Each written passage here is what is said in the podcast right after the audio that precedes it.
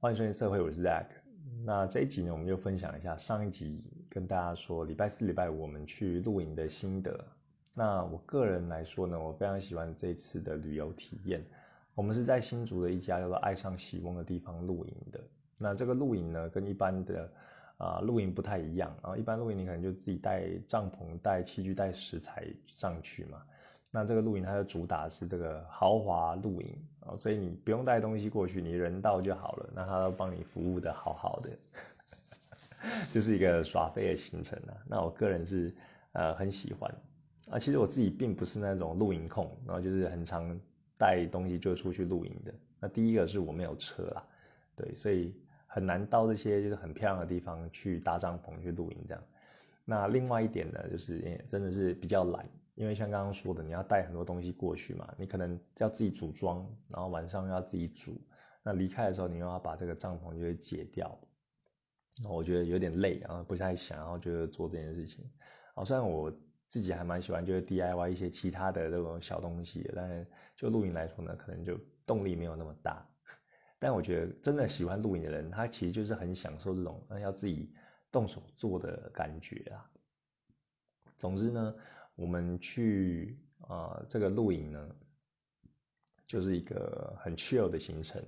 那我老婆也是一样，她不喜欢啊，晚餐还要自己自助啊，还要自己动手做。她喜欢有人就服务的好好的，有服务生就端上来那种感觉。所以呃，这个 idea 其实也是她发起的。她就看到这个露营的这个帐篷哦，以前就很想要去这种呃豪华帐篷里面露营的。所以就看到就这一次机会，然后我们就就一起去这样子带着小孩。那嗯，我觉得非常的惊艳，就是然后因为我们是从台北就是搭高铁过去嘛，然后再再去有订他的车啦，因为那个地方也是不太好到达，还在这个新竹的这个深山里面。那么订这个车，那订这个车呢，啊也是很让我惊艳，就是说他来的车是特斯拉，对。呃，因为是我第一次搭特斯拉，所以我就觉得很新鲜，就有点像刘姥姥有大观园的那种感觉。然后我就看那个内装啊，就是哦，非常的这个简洁，然后啊，非常的有怎么讲，呃，未来感嘛。我觉得未来感是还好，但是它就是做的就是很很干净，然后很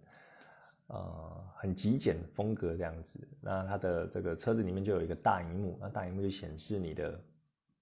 你的那个开车的路径，然后觉得很有趣。然后他的这个啊，因为我是坐副驾的地方啊，那个主驾司机啊在开车载我们上去，然后后面就是坐老婆跟小孩。那他的这个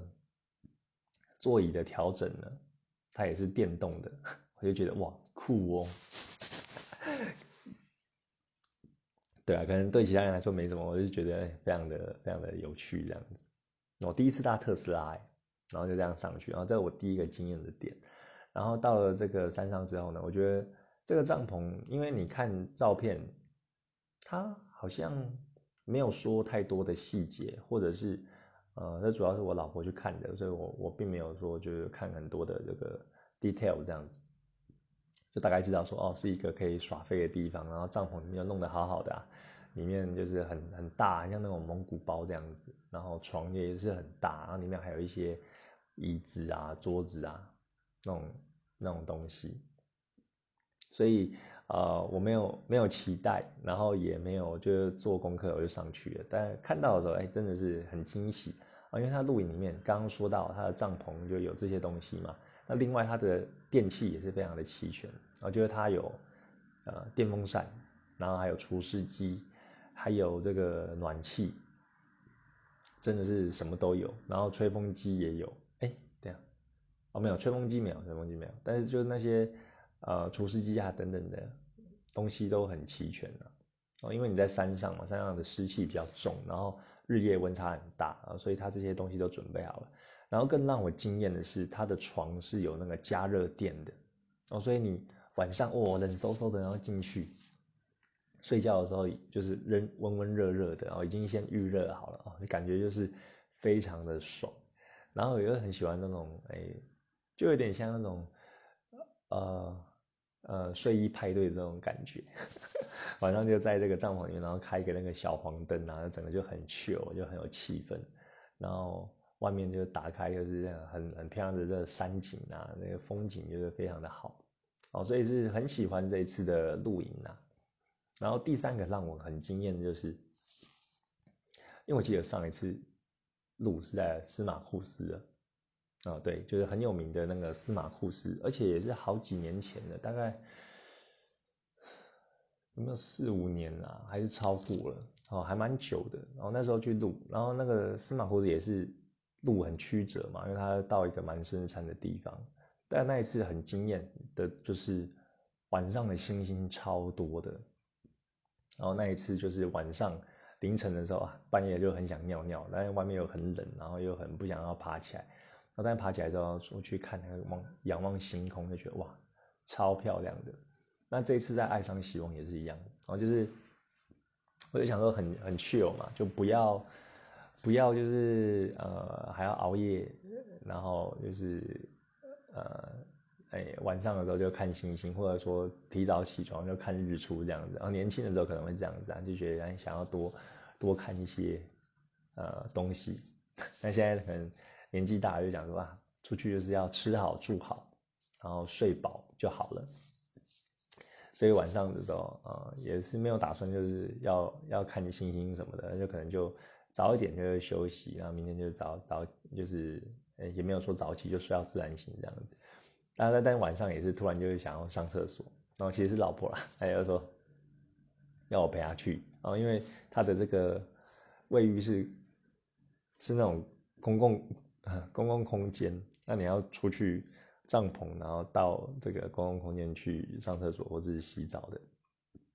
对啊，所以我们就就起来然后到外面。然后我觉得真的很惊艳，然后就看到哇，星星真的是超级多的，非常非常的漂亮。你就真的是哎，可以感觉到，因为有一些有一些就是关心家或者是关心者，他们看那个星星就会说，哎，这个什么猎户座啊，然后这个是啊北斗七星啊等等的。这可能在平地吧，平地有光害，你看那个星星就只有几颗，你就想说这怎么看得出来啊？啊，但是在这个。嗯，高山上啊，光害比较少的地方，你看到星星就真的是每一颗都像钻石一样，然后就闪闪动人，然后天上就布满了群星，哦，不是不是一片黑，然后什么都没有，就只有小猫两三只，它是一整片，然后像真的是像沙子一样就布满整个星空，非常非常的漂亮。然后有一些那个星座，你就看着就真的是很明显。现在我有看那个，应该是应该没有错，就北斗七星，然后还有北极星，那应该是，呃，在平地就还蛮明显的，然后在山上就是哦，那个就更大颗、更漂亮，然后就非常的美，然后所以上完厕所之后呢，我们就在外面有待了一下，就躺在一颗石头上，然后就是就仰天这样看着星星，然后觉得非常的漂亮。那后来老婆就很冷然后，我们又就进去睡觉了，所以就是我。啊，这次录影就觉得非常赞的的几点呢，跟大家分享一下。大家如果有机会的话，也可以去这个爱上喜翁这个地方。哦，喜是啊那个什么喜欢的喜，然后翁是白头翁的翁。哦，喜翁的意思好像就是云端之上。哦，就是因为他们那个山上是云气缭绕的嘛，它又是呃海拔比较高的地方，所以它云气呢。是在那个地方的，就是下面，所以你在上面，然后你在顶点的时候看那个山的风景，你是可以在云雾之上去看的啊，所以喜翁就是云雾之上的意思。我跟大家分享一下，录影真的还不错啊。虽然我是我是录这种啊，帮人家帮我准备好的，但久久一次，我觉得还蛮还蛮疗愈，还蛮充电的。那第二个跟大家分享的就是，最近也有看一些电影。像很期待的这个啊，基努里维要演的呃骇客任务，就第四集，预计是今年年底上映嘛，还是明年？哦，有点不太不太确定，好像是说年底吧。然后以前看这个骇客任务就非常的好看，一二三集都都很好看。对我觉得最好看的当然还是第一集啊，然后然后依序就第二集再第三集。但是呢，呃，其实，呃，整个评价都是非常高的。然后现在有第四集，等于说我们那一代的回忆，然后经过十几年又重启，就非常的期待。然后很多人看了预告就说：“哎，这个基努里维的发型又变了，就是根本就是那个 John Wick 的发型。John Wick 就是他在这个捍卫任务里面的这个角色，所以呃，因为我没有看过这个捍卫任务，所以我又后来呃这几天有去看这个基努里维主演的这个动作片，我觉得还蛮舒压的。啊，其实老实说，它的剧情就是非常的直线，非常的单一啊，有点像那种即刻救援。哦，你你就是杀了我家的狗啊，我就杀你全家那种感觉。或者说我女儿被绑架啊，就去去找到你，然后去 I will find you and I will kill you 的的这种的这种就直线型的剧情啊。所以剧情的话没什么好说的，就是如果你喜欢动脑的话，那可能不适合看这部片。那如果你只是单纯就喜欢看一些啊动作片或者舒压的话，我就看这个这个片也很适，就是非常的适合。那来看那个《捍卫任务一》，然后就觉得，哎，这个节奏又蛮轻快的。然后看他，呃，穿西装，然后拿着这个枪呢，对敌人就爆头，然后觉得还还蛮不错的。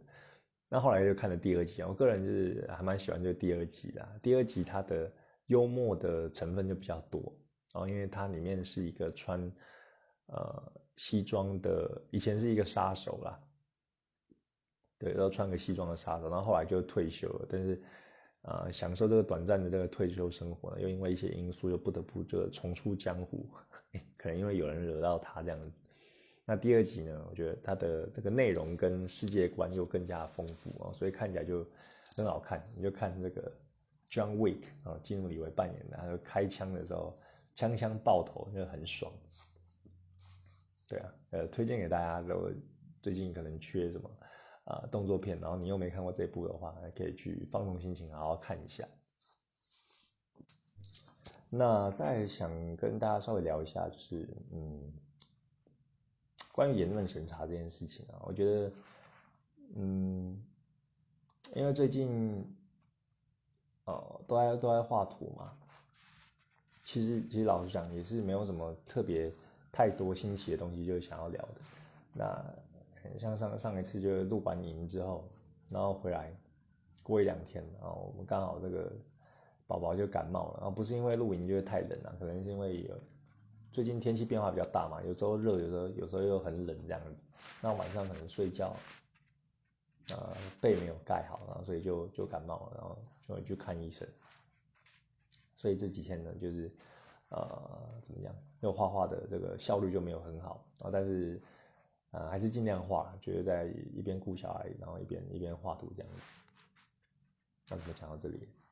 哦，就是说我在画画的时候，我都会很很常听听这个 podcast 或是 YouTube 的一些节目嘛。那其实最近也是，然后主要就是听跟跟大家讲，就是哎，主要听百灵果，然后还有古白跟台通嘛，就是三本柱，然后就是这样轮流听，然后听完了就去听以前的技术。那我最近是非常非常常听百灵果啊，啊，其实我一开始的时候有听，然后中间有一一阵子就是没有再听了，就听其他的节目，那现在又回来听啊，可能是因为其他的节目就听完了，然后，然后后来又又回来听这样子，然后中间断掉的原因也是，其实因为觉得哎，凯莉她讲的讲话有一点有点吵，然后有点大声，那因为我长期就戴耳机嘛，所以。一直听一直听的话，也会觉得有一点有点刺耳，就可能要休息一下，就转换个呃其他的这个感这个这个不同风格的这个主持类型。那现在是会又又回来听就对了。那我听了，其实其实我也是蛮喜欢听的。然后听他们就是 Ken 跟 Kelly 在在讲话，然后有邀请来宾这样啊，有些来宾就很有趣啊，有一些的兴趣没那么多，但是他们的主持方式跟带入这个话题呢，就也是非常的啊引人入胜。然后有时候舌边就会做一些，呃，就是会接一些球，然后会丢一些球，我就觉得哎，还蛮还蛮有趣的。那但是听久了之后，你就会发现说，其实我们为什么讲话真的是要非常的非常的小心因为他们毕竟是一个啊，虽然 podcast 界就是数一数二的节目嘛，那他们的风格也是华语最自由的这个 podcast，讲话就是非常的辛辣，然后啊。呃，呃就是尺度非常的开啊，也许是因为他们的这样的风格，所以他们在讲一些议题或者在讲一些啊事情的时候，会格外的注意，或者说有一些比较幽默的元素去讲。那我当然是觉得这样是很不错的哦，因为他们还是敢讲，那但是会会把它讲的，就是不会让人就是感到那么的呃，就是歧视或者或者不舒服这样子。但是我一方面又想，为什么好像以前我们有一些就是自然而然的句子，但是现在在这个时代就讲出来呢，就常常会被言上或是被攻击啊，或者说哎你这个就是歧视等等的。我真的觉得会有一些，就觉得现在人怎么就怎么那么脆弱啊？然后就好像大家都非常的 sensitive，然后非常的敏感。像我最近也遇到一件事情，就是我在这个 Patron 平台上面，啊我都会上传一些我的作品嘛。像这个月份，我是上传的我的这个贞子的套图。那呃，我现在的做法就是，我不是一个月画八张就是非常精美的图而已，我是画会画一个，就选一个主要的角色，然后去描绘他的呃一些就是短篇故事这样子，然后所以是有故事性的。那我现在剖图不只是剖而已，我还要去想那个剧情，然后把它打出来。那我主要是用英文的。那像我在 p a t r o n 上面就做宣传的时候，我就把那个文文就会贴上去，然后要准备要发送的时候，它就会有一个审核机制哦，比如说你的。你的这个图片就是太露骨，有露这个生殖器的话，然后它可能会有会有一些警告说，哎，我们这个没有办法就是公开 po 文，然后只能在比如说你的赞助者 only for 你的赞助者啊的哪一个哪一个等级等等，然后你才可以才可以 po，然后就反正就不能公开就对了。那图片我是可以理解啊，但是他连文字就是也去也去查的话，我就会觉得，哎，真的现在真的是。大家都非常的敏感，然后像这种大平台，或者说，呃，我们可能比较有一些流量或者知名的人，他讲一些话，然后马上就会被别人就抓到，好像抓到辫子一样，然后就往死里打这样，所以大家都变得格外的小心。哦像我 Patreon 上面，因为我是画这个成人图片，呃，成人漫画就相关的嘛，所以我的这个描述呢，我当然会打一些就是跟成人就以比较有关的句子啊，比如说我打。里面的剧情我就有打 prom，呃，因为我是打这个说，呃，我们的男主角 Alex，他的半夜在看 A 片的时候，然后突然那个电视就是呃秀抖了嘛，然后突然冒出这个贞子的头像，然后他就从电视里面爬出来，我大概是一个这样的剧情，啊，所以我就有打这个，呃，he's watching prom video，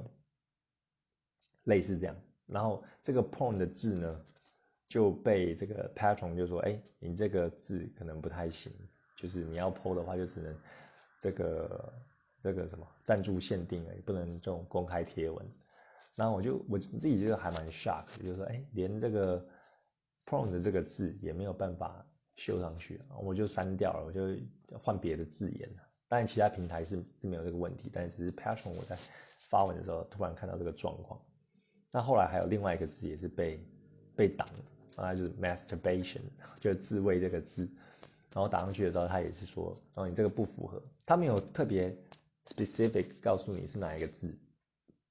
但你知道，你你把这个贴文贴上去，你看到被挡了，就大概知道说：“哦，可能有两个字比较敏感。”然后我就挑，哎，果然是这个 masturbation 这一这个字呢，然后它不合格。然后所以我又换了另外一种说法。啊，但是从这边就可以看出，现在的这个。就全世界的这个言论审查是非常的啊，非常的敏感的啦。那我真的觉得，嗯，会有一点，会有点无奈，会有点累啊。当然，我是一个 nobody，所以我在看这些事情的时候，其实影响并没有那么大。但是我可以想象，如果是你是一个有流量，或者说啊比较知名的人物，你在讲话的时候，哎，常常就是会去斟酌你的言辞哦，变得比。十几年前啊，或者更早以前，就格外的小心了。这是现在的一个生态跟风向。那又回到我们刚刚讲的，像我在听那个百灵果，他们讲到，比如说啊，原住民或是黑人或是女权主义的时候，就非常的啊，非常的小心。然后像 Ken 就常常就说，他很怕那个女权主义，就很常又怕被那个 Me Too，然后所以 有时候事情就是会会不太敢讲或怎么样。然后像他们就是，呃，提到这个原住民的时候，也会也会就是也会有一点有点斟酌啦，但是他他呈现的方式就是又是很幽默，就是哎自己也会怕怕的，然后观众也是感觉到他有点幽默在开玩笑这样子啊，但是我就觉得，嗯，这背后的原理就是啊，因为大家都非常的敏感，然后所以他们必须呃要这样做，然后他们只是用一个比较幽默的方式去包装出来。可是我觉得，可能我没在那个位置，但我但是我只是一个。小就是小小听众和小观众的这种心态，我个人真的觉得这些东西就没有什么啊。比如说，呃，就觉得就是一个，这其实就是一个统计学跟大数据去统去去呃理出来的一个一个这个啊最多的这个参数嘛啊，比如说啊，你说原住民。你说原住民呢，他们就是黑黑的，然后会会打猎，会狩猎。那我觉得这样讲其实没有什么问题啊，因为这个本来就是以前去统计，然后他们大部分的人都是这种，呃，要过着狩猎的生活，然后可能因为长期就是在外，然后可能他们皮肤本来就是会比较比较黑一点，那可能也是因为啊长期在外就是，呃，你去狩猎当然是要晒太阳嘛，所以有可能会变得就是更。更黝黑，就相对于我们这些平地人或汉人等等的，对，就是有有几个因素啊。那但是大家看到的统计出来的这个结果就是这样子，所以当然我们会对他们，如果你是以一个族群这个原住民来划来区分的话，你很理所当然就会想到，哎，那一些那些印象，就是说，哎。可能就是就是在在山上，然后过狩猎，就比较隐居的生活哦，类似这样的描述哦。但是这样的描述在现今那个社会就会说，哎，你是不是歧视？哦，其实他们黑，其实他们然后就只会猎山猪，然后只会只会打猎这样子。那我觉得，我觉得听起来就有点黑人问号，因为统计就是就是就是就是观察嘛，就是这样子啊。那比如说讲到讲到这个韩国人好了，韩国人喜欢吃泡菜，或者你说中国人的那个就是有凤眼，那或者说法国人他们都就比较会有优越感，然后你可能用英文问他不会回你英文，就算他会讲了也不也不说，他就用法文跟你讲。然后你可能现在讲这些东西，如果你是一个比较知名的人，然后都会被大做文章啊。但我觉得这个就是。韩国人为什么喜欢吃泡菜啊？就是我们以前就是，呃，这样子知道的嘛。那为什么跟泡菜有关？也是因为他们就是很会做泡菜啊，然后他们也是，呃，因为这个东西而闻名就全世界。其实其实是一个好事。那当然，你在讲这个事情的时候，也不会很白痴的说认为每一个韩国人都会都一定喜欢吃泡菜。那但是大部分的人，因为它是算是他们的国民美食嘛，所以你不能。涵盖全部的人，但是它是一个总体概括的啊，一个族群他们统计出来的呃一个共通点啊，所以你去讲这个，我是觉得是没有什么的。那像中国人就是有有凤眼这样子，那也是因为我们生来的 DNA 就是呃有有这样的基因。那以前啊，当然现在就是有各式各样的人嘛，那当然以前就是。大部分看到，或者说外国人对中国人的刻板印象，就是会看到的，可能就是那样的人，包括他们遇见就是这样子，嗯，那也是他们的观察，因为他们遇到的人，他们统计出来那个感觉的。如果你要用一个简单的描述，比如说你我们要对一个 不住在地球上的人，一个外星人来描述说，哎，我们各国人种的话，啊，像我们描绘外国人也是说，哦，他们就是金发碧眼这样子，哦，这个是最简单最直白的描绘方法。这个并不是什么歧视啊，那当然我们在讲这件事情，当然我们也不会认为全部的外国人就是金发碧眼了，对不对？像还有这个呃西班牙人啊，或者是说呃一些就意大利人，或者说这个呃南美洲的人等等的哦，不只是这个美国人是金发碧眼，他们也可能有一些就是也是黑色的头发，也是棕色的头发。然后也是有有这个比较深瞳孔的眼睛的人嘛，那只是我们可能呃概括来描述的话，哎，大部分的呃外国人相对于我们亚洲人来说，他们的头发就是颜色会比较浅啊，所以这个是一个很比较笼统，然后比较去观察出来的说法。那我觉得这个并没有什么不妥啊，但是现今的这个社会跟世道跟这个方向呢，都会把这个视为是一种歧视或者一种刻板印象去描述。像常常也很多人说，就是台北人就是天龙人啊，那活在自己的世界。那我其实也是台北人，那我不，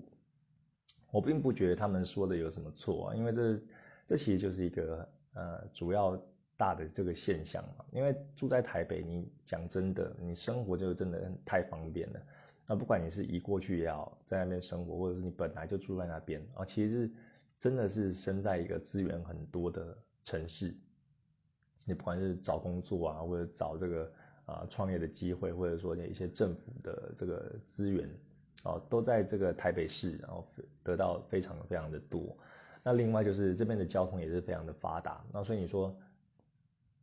啊，台北就是天龙人，活在自己的世界，然后不太会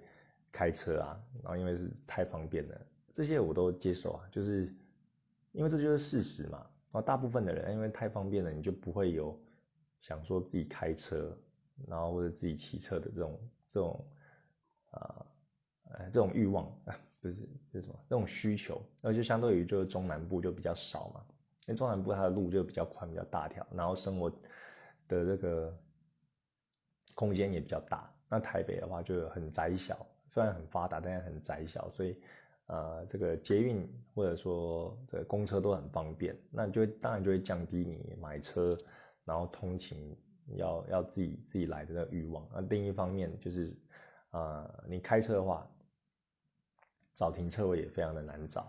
哦，所以这些都是很很正常啊，所以，我并没有说台北被称为就是天龙人有什么有什么不好啊，当然天龙人这个词是比较贬义的啦，可是我觉得哎这一方面也是事实，所以并没有觉得很被冒犯或怎样啊，当然我也是说，呃，台北人就是天龙人这个。并不完全是等号，因为并不是所有的台北人都是这样子，然后只是一个大观察，大概是大概是这种感觉啊。所以回头来讲，我就真的觉得现在目前整个大环境跟大方向，大家都真的是太敏感了。当然，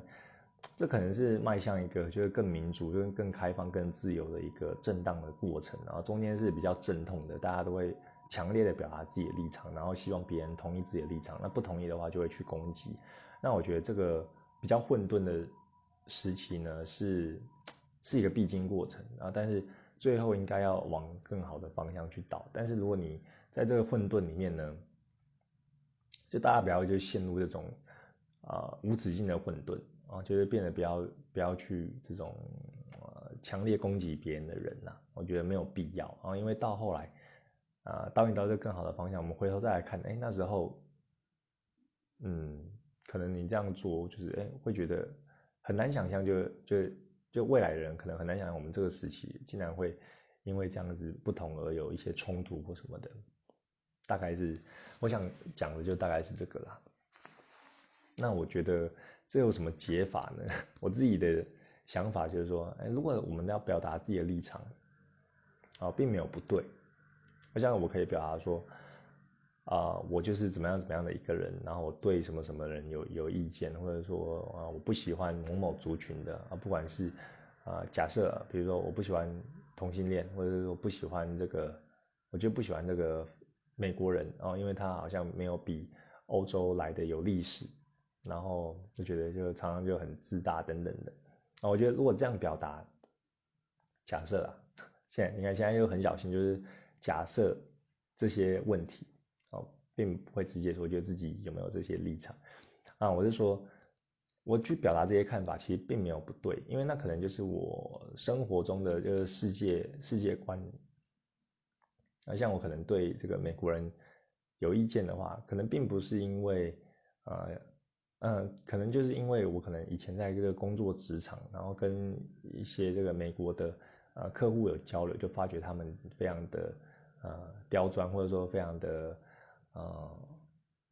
会画大饼，然后最后又没有达到，然后对于一些什么品质或要求就是很苛刻等等的，然后又对价格又希望可以压低，所以对他们就来说可能没有好印象，但我可能没有到过美国，所以我没有跟十七那边的人相处，我只是在商业上去跟他们做往来，然后就有这样的立场啊，所以每个人立场都是非常的狭隘的，我只能这样说，就每个人看到的东西都只有一点点。我当然也有认识非常棒的，就是美国朋友，好像我在教会或者说在一些其他地方有遇到，但这个并不代表说所有人，我只能表达我自己的立场，那自己的立场都是一定有偏颇的，并没有不对。但是就是不要去攻击别人哦，你可以表达自己的立场，但不要攻击别人。那如果你看到与立场与你自己立场不同的，也不需要去谩骂。我觉得会去谩骂的人，就是太在乎别人的想法。对这些这些东西，就是最后讲出来，就是哎，你真的是太在乎别人怎么看你，怎么说你哦，所以你才会有那种防卫心态，才要去攻击，才要把别人就导正跟你同样的价值观。那我的解法呢，就是很简单的。Just don't give a fuck about what others thinking。你就真的是不用去在乎就别人的想法，别人要怎么讲怎么说，你其实就不用去太太走心了，太往心里去。那我觉得我在这一点就做到的就还蛮好的。当然我也是有一段呃震荡的时期，就比如说国国高中的时候会很在意就是同学的眼光啊，然后其他人的看法，然后在还没有这个。启蒙的时候啊，也会也会想说，哎，要跟着这个主流的主流世界的这个规则去走。那但后来越来越忠于自己，越来越发觉自己喜欢的东西是什么的。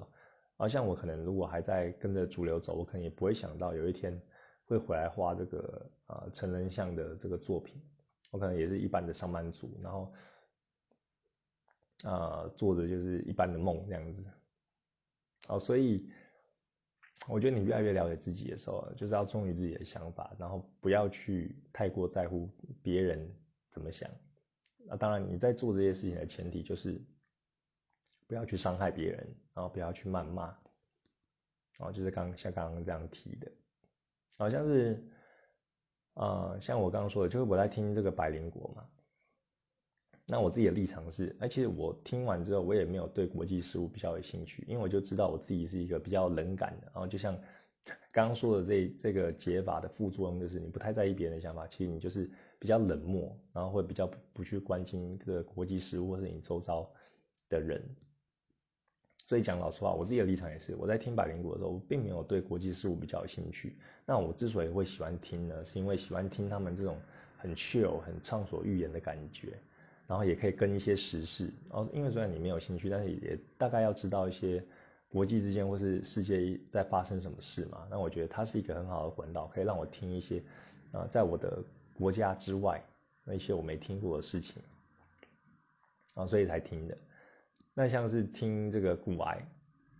啊，听股癌，其实我也不会说哎，去这个投资美股或是去选这个主动选股啊，因为。第一个我没有闲钱啊，这个这个是主因。那第二个呢，就是我觉得自己主动选股，嗯，对我来说就是比较没有一个很高的这个投入，因为我本身画画就是需要花很多的时间嘛。那你主动选一定要阅读又大量的资料，然后你要又有一些啊，就是筛选这个资讯的来源，然后还要去做一些判断，那这个都是需要很多的经验跟时间去投入的。那一方面没有闲钱，一方面也是没有时间所以听古玩也是因为啊喜欢听他的这个说话方式，然后也可以帮助我，就是知道一些人生的选项啊，但是我不一定会用啊，就像你知道一些啊可以做什么事情，你知道可以做 A B C D E F 哦这么多选项的时候，你未来要做的选择就会变多，你就可以挑一个啊。但是如果你是让自己在一个只知道 A B C 三个的话，你就不知道 D E F。所以你可能以为你的世界、你的选择就只有三样啊？我觉得那种是，嗯，比较危险的。然后就是你没有，你没有那些资讯，然后你就很难去做，就是更适合你自己的选择。那像我自己听啊台通啊，也不是因为会觉得哎，可能啊呃怎么讲？因为他们也是非常非常。呃，非常大的一个 podcaster 嘛，然后可能可能有一些在做这些内容创作者也会很羡慕，说他们有业配啊，或者说哎他们的成就啊，就是哎有钱，就是现在比较有有钱的，然后也也有闲的，啊，但是我并不会去羡慕这些，因为我有自己的生活方式，然后他们有他们的生活方式，但我很欣赏他们的生活方式。就像他们一开始做这个便当店，我觉得很酷的，就是说他们在开便当，并不是想着就是说要赚大钱或者要开好几个分店，而是想说，哎，这样子就是可以自己去创业，自己去生存，然后啊比较多的自主权，那时间也可以去控制，我觉得就是哎日子可以过得去就好了。所以他们并不是去追求我们一般世俗的想说去赚大钱这样子的想法，而是说开便当店的话，你可能开几个小时啊，晚上或者下午剩下的时间就是自己的，你就可以做自己的事情。而且我觉得这个想法是蛮酷的，对，也是一般人他可能一开始创业的时候并不会去想到的一个生活方式啊，但是他们是已经很清楚知道自己想要的是什么，然后去做，所以就做得很自在。那我觉得，哎，这样的回圈其实也是蛮封闭的啦。就是说他们在开便当店，因为便当店你可能呃一到五或者六日全部都要忙这个便当的事情，可能要去呃买菜啊，然后去备料啊，然后出餐，然后最后就去啊清理等等的，然后日复一日做这样啊，就是虽然都是自主权很高，大家都在做比较封闭的一个小圈圈里面，但是他们后来就是又拿自己的有闲的时间。去经营这个 podcast，那跟这个世界交流，然后又可以汲取就不同的创意，所以我觉得他们的啊生活方式就非常的赞。然后除了啊有便当店的这个基底已经很很扎实了之外呢，然后又可以做一些新的尝试，然后像 podcast，然后可以激荡更多的想法，也许有一些 idea 就可以应用在他们的便当店的经营上面，那也许又。增添他们人生当中就不同的一些啊生活上的激荡跟想法，那我觉得很赞。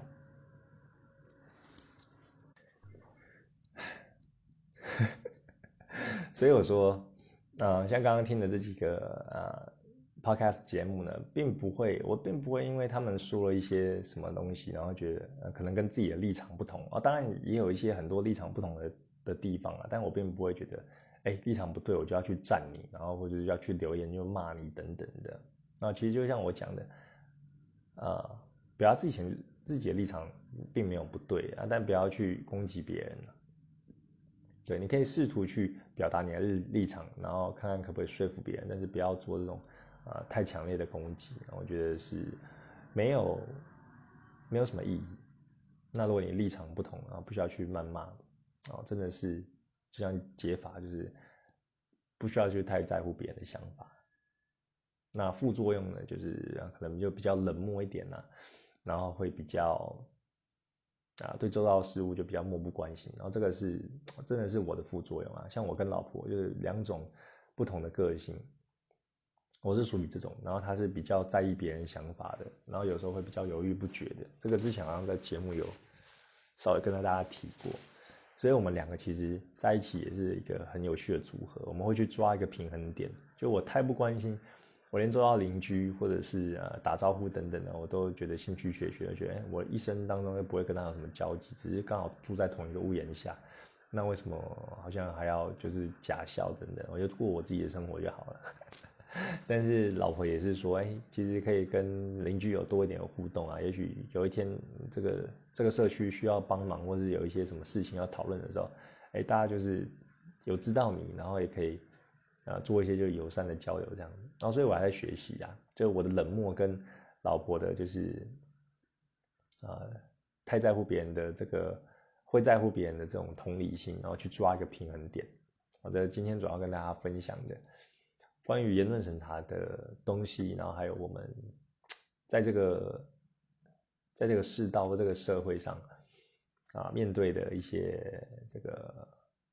呃看法跟见解啊，跟大家分享。